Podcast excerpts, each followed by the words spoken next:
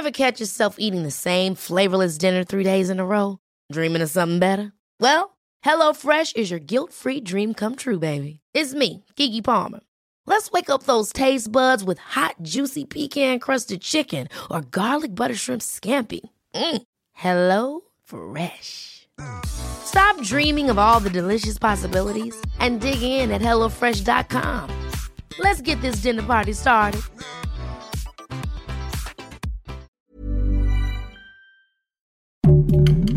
Heraldo Podcast, un lugar para tus oídos. Hoy, en primera plana, Andrés Manuel López Obrador propuso un plan de fraternidad ante la ONU. Te explicamos de qué se trata.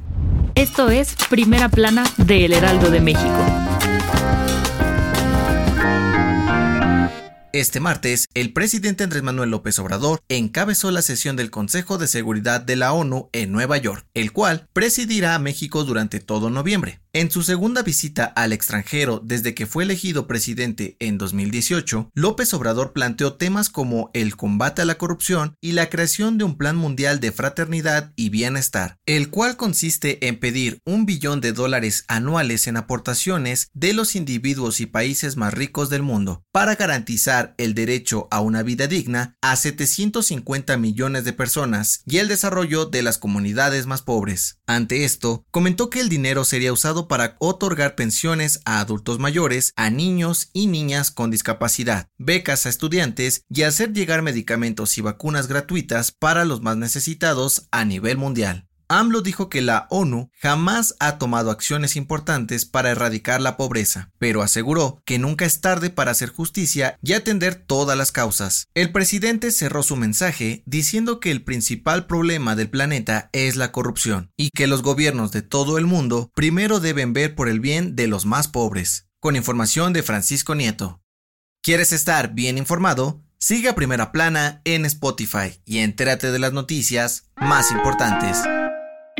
El pasado 8 de noviembre, Santiago Nieto presentó su renuncia como titular de la Unidad de Inteligencia Financiera de la Secretaría de Hacienda tras su boda con la consejera del INE, Carla Humphrey, en Guatemala el pasado fin de semana por lo que Pablo Gómez Álvarez fue elegido como su sucesor al frente de la dependencia. Ahora, tras su nombramiento como titular de la UIF, Pablo Gómez comentó en exclusiva para el Heraldo de México que su principal objetivo es terminar con la corrupción tanto en el gobierno como en la sociedad en general. En este sentido, el funcionario explicó que trabajará de la mano con dependencias como la Secretaría de la Función Pública, la Fiscalía General de la República y la Auditoría Superior de la Federación para lograr resultados lo antes posible. Además, comentó que Santiago Nieto hizo un gran trabajo durante su administración y que de ahora en adelante mantendrán la mano firme contra el lavado de dinero y bandas de delincuentes en todo el país. Con información de Almaquio García.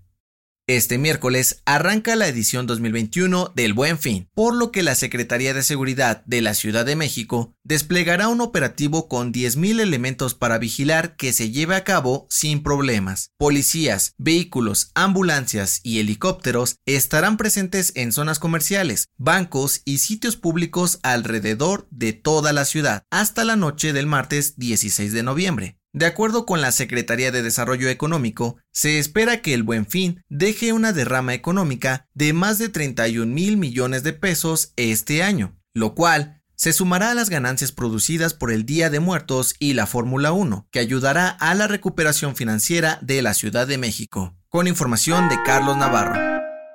En otras noticias, la Fiscalía General de la República solicitó a la Interpol emitir ficha roja para buscar y detener al exdirector de Pemex, Carlos Treviño, quien es acusado de los delitos de operaciones con recursos de procedencia ilícita y asociación delictuosa. En noticias internacionales, la Cámara de Diputados de Chile aprobó un juicio político contra el presidente Sebastián Piñera para destituirlo por estar involucrado en el escándalo de los Pandora Papers por la venta irregular de un proyecto minero en un paraíso fiscal. Y en los espectáculos, el creador de El Juego del Calamar dijo que la exitosa serie tendrá una segunda temporada en Netflix, y aunque no dio una fecha de estreno, aseguró que ya la están planeando.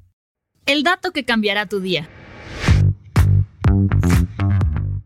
Aunque la guitarra, el piano y el violín son algunos de los instrumentos musicales más populares en el mundo, no son los más vendidos. De acuerdo con el informe del Mercado Global de Instrumentos Musicales del 2021, la armónica ocupa el primer lugar con más de 3 millones de ventas anuales, principalmente en Estados Unidos. Su gran popularidad se debe a que es un instrumento pequeño, ligero, portátil, barato, fácil de aprender y compatible con muchos géneros musicales. Soy José Mata, te espero en la próxima. Esto fue Primera Plana, un podcast del Heraldo de México. Encuentra nuestra primera plana en el periódico impreso, página web y ahora en podcast. Síguenos en Instagram y TikTok como El Heraldo Podcast y en Facebook, Twitter y YouTube como El Heraldo de México. Hasta mañana.